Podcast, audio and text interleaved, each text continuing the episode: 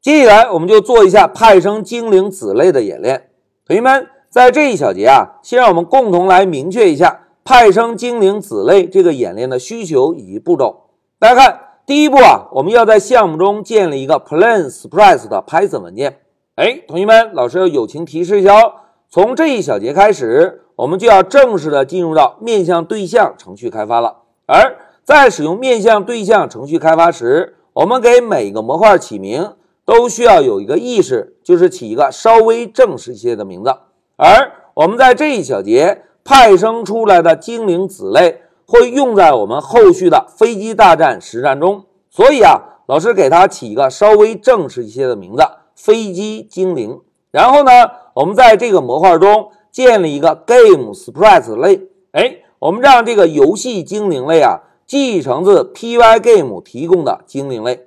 哎，同学们。老师在这里要友情提示一下哦，在使用 Pygame 时，第一个点后面通常是模块的名称，而第二个点后面才是类的名称。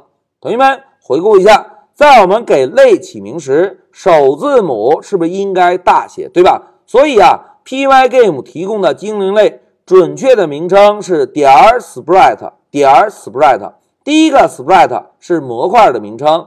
第二个 sprite 才是类的名称。好，友情提示之后，现在老师要重点强调一个话题，同学们注意哦，在我们使用面向对象开发时，如果某一个类的父类不是 object 这个基类，哎，也就是我们开发的这个类不是继承自 object 基类，那么在这个类的初始化方法中啊，我们一定要先调用一下父类的初始化方法。哎，同学们。我们现在要开发的游戏精灵类是不是继承自 Pygame 的精灵类，对吧？那么同学们试想一下，在这个父类的初始化方法中，是不是很有可能已经提前封装了一部分代码？那么如果我们在子类的初始化方法中不调用父类的初始化方法，还能够享受到父类中原本封装的代码吗？哎，就不能了，对吧？所以啊。为了保证父类原本封装的初始化代码能够正常的被执行，同学们在开发时一定要记住哦。如果我们开发的子类不是继承自 object 这个基类，那么在初始化方法中一定都要主动调用一下父类的初始化方法。好，友情提示之后，我们来看一下游戏精灵类的需求。大家看，在游戏精灵类中啊，我们封装三个属性。哎，分别是 image、rack 和 speed。哎，同学们，speed 这个单词翻译过来是什么含义啊？哎，是速度的意思，对吧？我们现在要做的是飞机大战的游戏，飞机大战是不是意味着屏幕上的每一个精灵都各自拥有不同的飞行速度，对吧？所以我们在这一小节的演练中，就在游戏精灵这个类中封装一个速度的属性。那现在老师再问大家，同学们。要给对象定义属性，应该在哪一个方法中定义？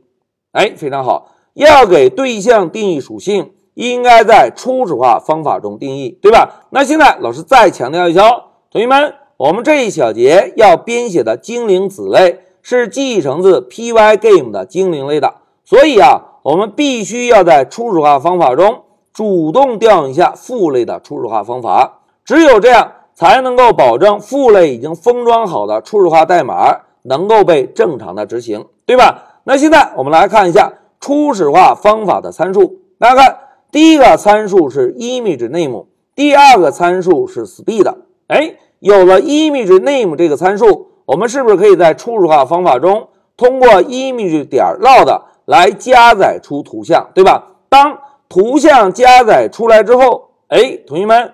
我们怎么样指定图像的 rack 属性啊？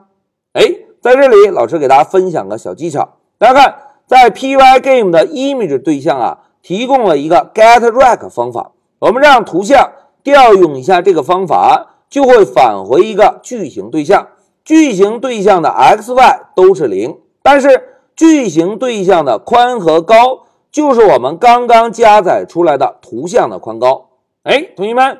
通过 getRack 这个方法，我们是不是就能够在初始化方法内部非常方便的指定一下图像精灵的初始位置，对吧？然后呢，我们再使用 speed 的这个参数来指定一下游戏精灵的初始速度。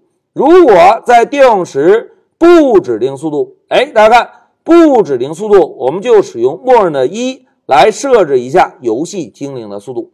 哎，这个就是游戏精灵中我们要封装的三个属性：图像、位置以及速度。那接下来我们再看一下 update 这个方法。同学们，在我们这一小节演练中啊，update 这个方法，我们让图像精灵的 y 值，注意让 y 值跟速度进行相加。